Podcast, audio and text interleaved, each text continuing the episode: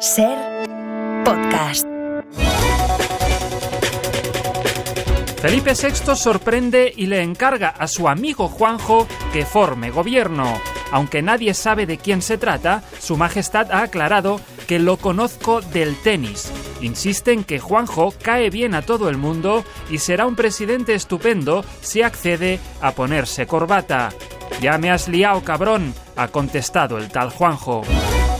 Asaltan la casa de Sergio Ramos y vacían su biblioteca, llevándose las obras completas de Galdós y un ejemplar para coleccionistas de la Regenta. Por suerte, los ladrones no han encontrado la entrada al laboratorio en el que el futbolista está investigando la extracción y cuantificación de la clorofila y sus posibles usos médicos.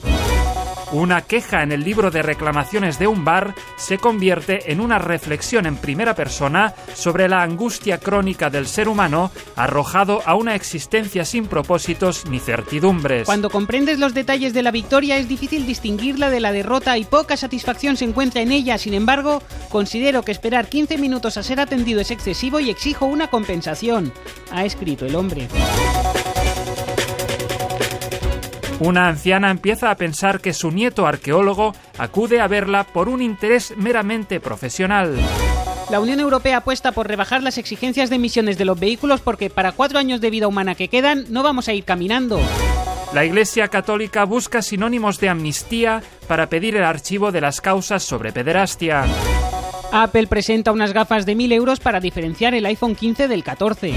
La inteligencia artificial empieza a hacerse la tonta para trabajar menos. El PSOE recuerda que la ley de bienestar animal impedirá echar al perro de la Moncloa. Muere un hombre al caerle un DVD de la película El piano en la cabeza.